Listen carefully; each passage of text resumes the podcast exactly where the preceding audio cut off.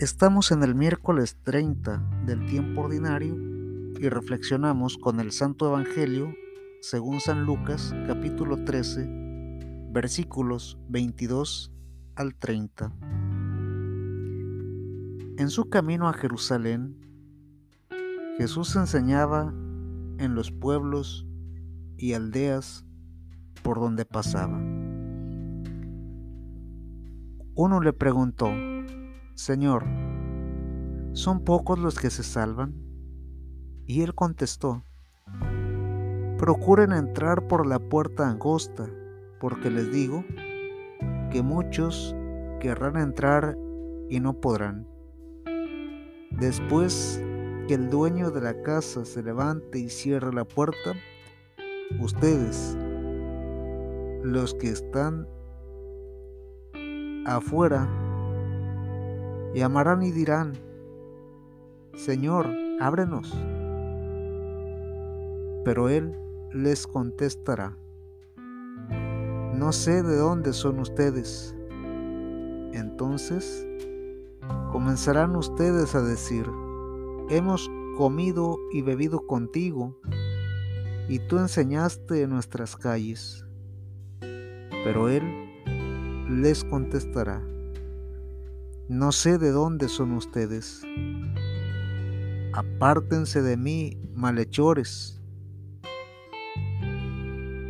Entonces vendrán el llanto y la desesperación al ver que Abraham, Isaac, Jacob y todos los profetas están en el reino de Dios y que ustedes son echados fuera.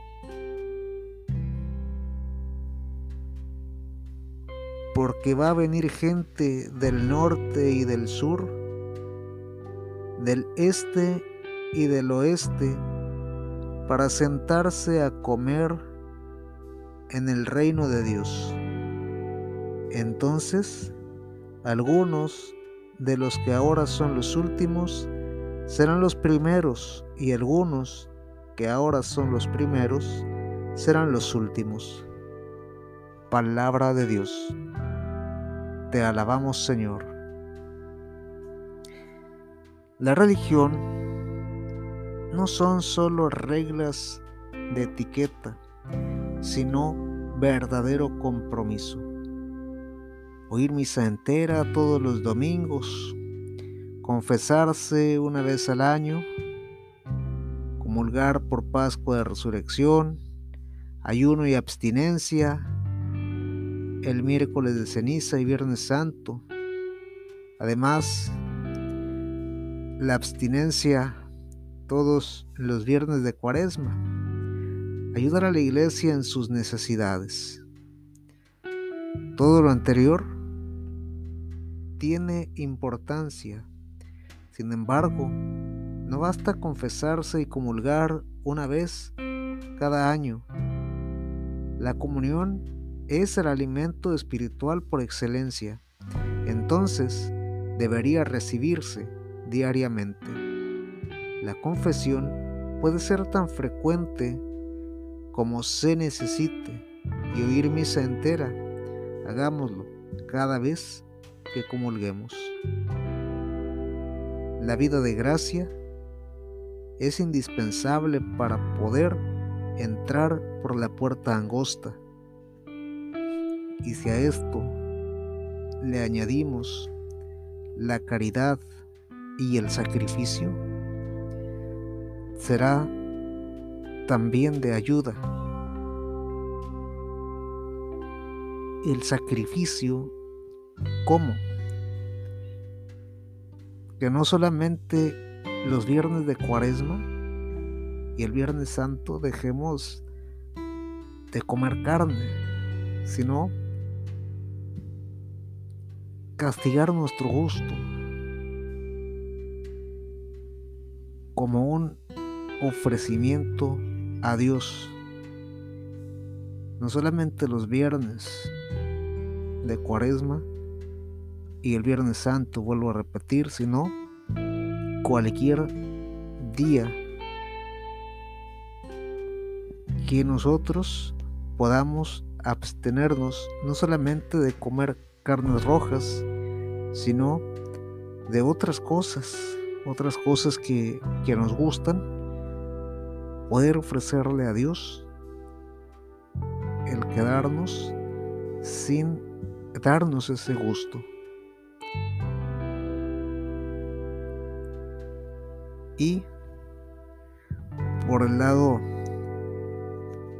de la caridad, dice el mandamiento de la iglesia, ayudar a la iglesia en sus necesidades, sí. Sin duda, ayudar a nuestra iglesia, la estructura, llámese los sacerdotes, religiosos, religiosas, aportar para los templos es importante. Y también es importante que podamos compartir con aquellos hermanos nuestros más necesitados, aquellos que no pueden valerse ya por sí mismos, proveyéndoles de alimento, proveyéndoles eh, de, vestido, ayudándoles a eh, tener bien eh, limpios sus, sus espacios de, de vivienda, todo eso es parte de la caridad. Que no nos dejemos guiar solamente por la etiqueta, por, por el precepto, por el mandato, sino que lo hagamos de forma espontánea en ese esfuerzo por empezar a gustar la vida con Dios desde aquí, desde la tierra. Y así Dios, el Padre, nos eh, podrá tomar en cuenta estas acciones que van más allá de una norma, de un precepto, de una idea de cumplir, de una idea de que se vea, de una idea de ganar un punto. Dios ama la generosidad, la caridad, el sacrificio, el amor, la unidad con Él. Hagamos el bien y confiemos en Dios.